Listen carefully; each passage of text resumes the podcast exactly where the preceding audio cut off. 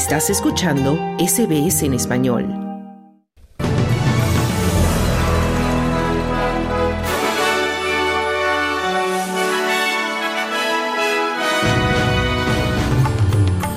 Oposición Federal anuncia su apoyo a la tercera fase de recortes fiscales. Primer ministro australiano desea al rey Carlos una pronta recuperación tras serle diagnosticado un cáncer. Y Chile busca levantarse de las cenizas tras incendios que dejan 123 muertos hasta el momento.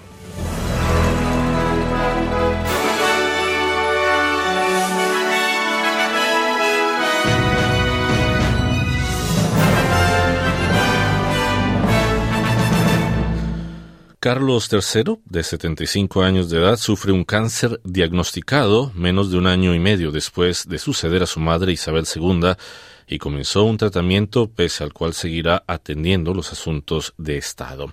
La enfermedad, de cuyo alcance no se ofrecieron detalles, fue descubierta a raíz de una reciente operación de próstata, según anunció el Palacio de Buckingham. El Palacio precisó que no se trata de un cáncer de próstata.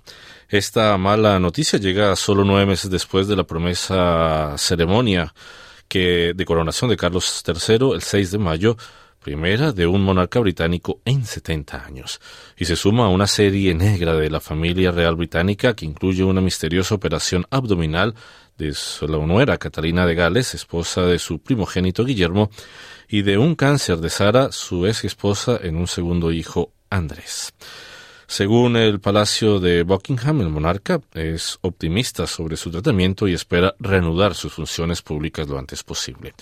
El primer ministro Anthony Albanese ha deseado al rey Carlos una pronta recuperación y ha declarado a la cadena ABC que se pondrá en contacto con la familia real a lo largo del día de hoy. Today, the thoughts of all Australians are with King Charles and his family. Hoy los pensamientos de todos los australianos están con el rey Carlos y su familia. Le deseamos una pronta recuperación. Enviaré un mensaje a Palacio esta mañana y esperamos que el rey Carlos tenga una pronta recuperación y vuelva a sus obligaciones lo antes posible, decía el primer ministro albanese. Miles de personas intentan levantarse de las cenizas en los cerros de Viña del Mar en la región de Valparaíso, en el centro de Chile, golpeada por uno de los incendios forestales más mortíferos del siglo XXI, con un saldo actualizado de este lunes de 123 muertos y más de un centenar de desaparecidos. Los violentos incendios del viernes dejaron sin luz, agua y bajo una nube de humo a vecinos de Quilpué y Villa Independencia, las zonas más pobladas de la región a unos 120 kilómetros al noreste de Santiago. En Viña del Mar, los pobladores se movilizaron durante todo el día, levantando agua, ropa, comida a las zonas más castigadas por las llamas. Con palas y escobas, familias y grupos de amigos ascendieron a los cerros para realizar brigadas de limpieza.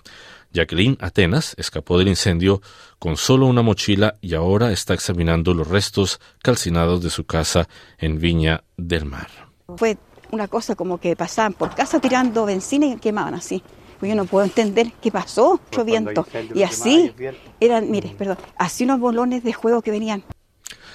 El viceministro del Interior, Manuel Monsalve, ha afirmado que la bajada de las temperaturas en los próximos días podría ayudar a los bomberos y al ejército a controlar los más de 150 incendios forestales que siguen arrasando el país. Es posible que se haya despejado el camino para los recortes fiscales modificados por el gobierno, ya que la oposición federal ha manifestado un apoyo condicionado.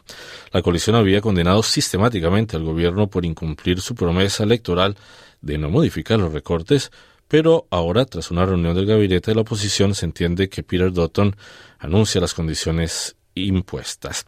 En virtud de los cambios fiscales, las personas que ganen menos de 150 mil dólares recibirán una mayor rebaja fiscal, mientras que las que ganen por encima de esta cantidad seguirán recibiendo beneficios pero menos de los previstos anteriormente en la propuesta original de la tercera fase. El líder de la oposición en el Senado, Simon Birmingham, dice que condena la decisión de las autoridades chinas de imponer al escritor australiano Yang Henjung una sentencia de muerte suspendida. El doctor Yang fue detenido en 2019 acusado de espionaje, pero ha negado sistemáticamente las acusaciones. La ministra de Relaciones Exteriores, Penny Wong, dice que le han dicho que esto puede conmutarse por cadena perpetua después de dos años. Birmingham dice que hay que explorar todas las vías legales. I'm sure Australians will be aghast and appalled at the decision of Chinese authorities. Estoy seguro de que los australianos están horrorizados y consternados por la decisión de las autoridades chinas de dictar una sentencia de esta naturaleza contra un ciudadano australiano. El doctor Yang ha soportado cinco años de detención injusta, de incertidumbre, y ahora se enfrenta a la perspectiva de una detención indefinida.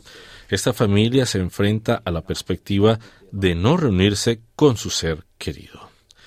El primer ministro Anthony Albanese afirma que Australia, sin embargo, se mantiene firme en esta cuestión.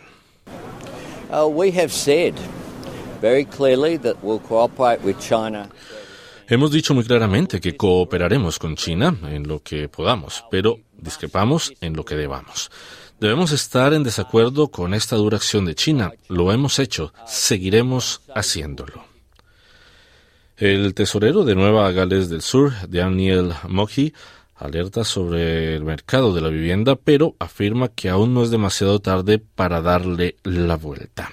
En una cumbre sobre vivienda, Mookie ha advertido que la ciudad más grande del país, Sydney, corre el riesgo de convertirse en San Francisco, donde el estancamiento de la política de vivienda ha hecho que incluso la gente de clase media haga largas filas en las organizaciones benéficas para conseguir comida. Mukhi afirma que en medio de una brecha cada vez mayor entre los precios de la vivienda y los ingresos, una gran parte de la riqueza de los australianos se concentra en la vivienda que pertenece principalmente a personas mayores.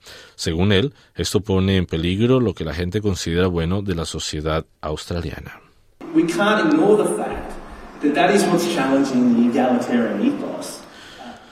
No podemos ignorar que este hecho está poniendo en entredicho la ética igualitaria que debemos apreciar y, si me permiten, también proteger. El director ejecutivo del Comité de Sydney, Eamon Waterford, ha aclarado en la cumbre de Sydney que pierde 10 mil millones de dólares al año en productividad y talento por falta de vivienda o de vivienda asequible.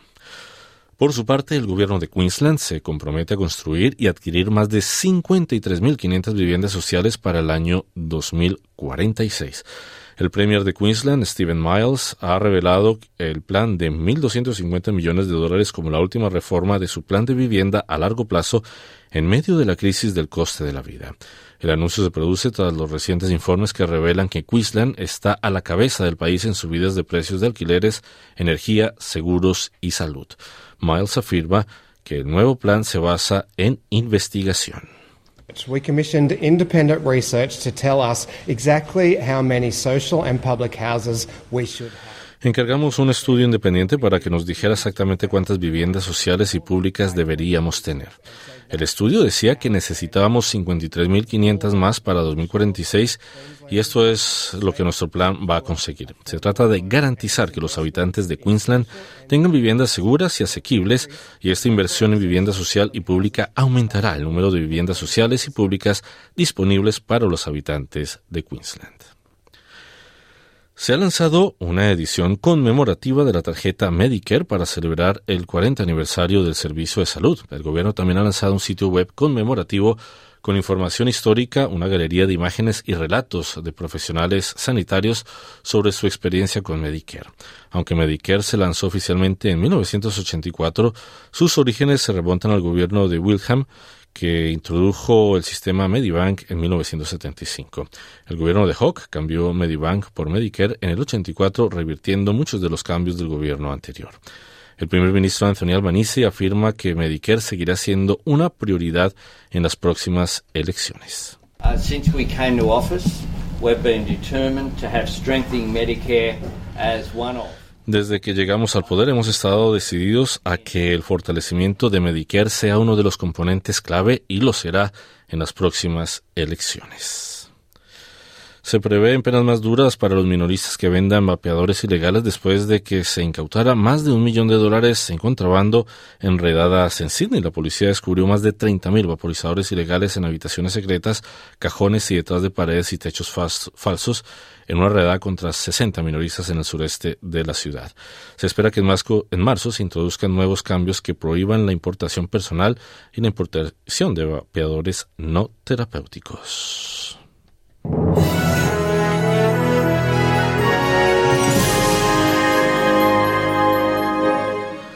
Pronóstico del estado del tiempo para hoy. Sydney presenta una temperatura máxima de 27 grados centígrados con algunas lluvias y con incremento de vientos.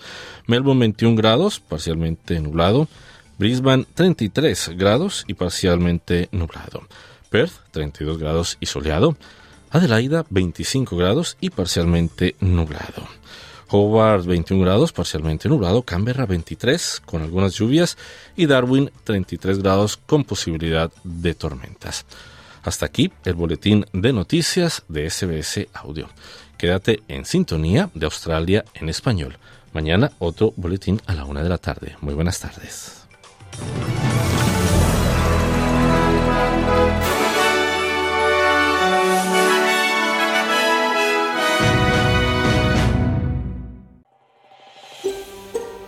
¿Quieres escuchar más historias como esta? Descárgatelas en Apple Podcasts, Google Podcasts, Spotify o en tu plataforma de podcast favorita.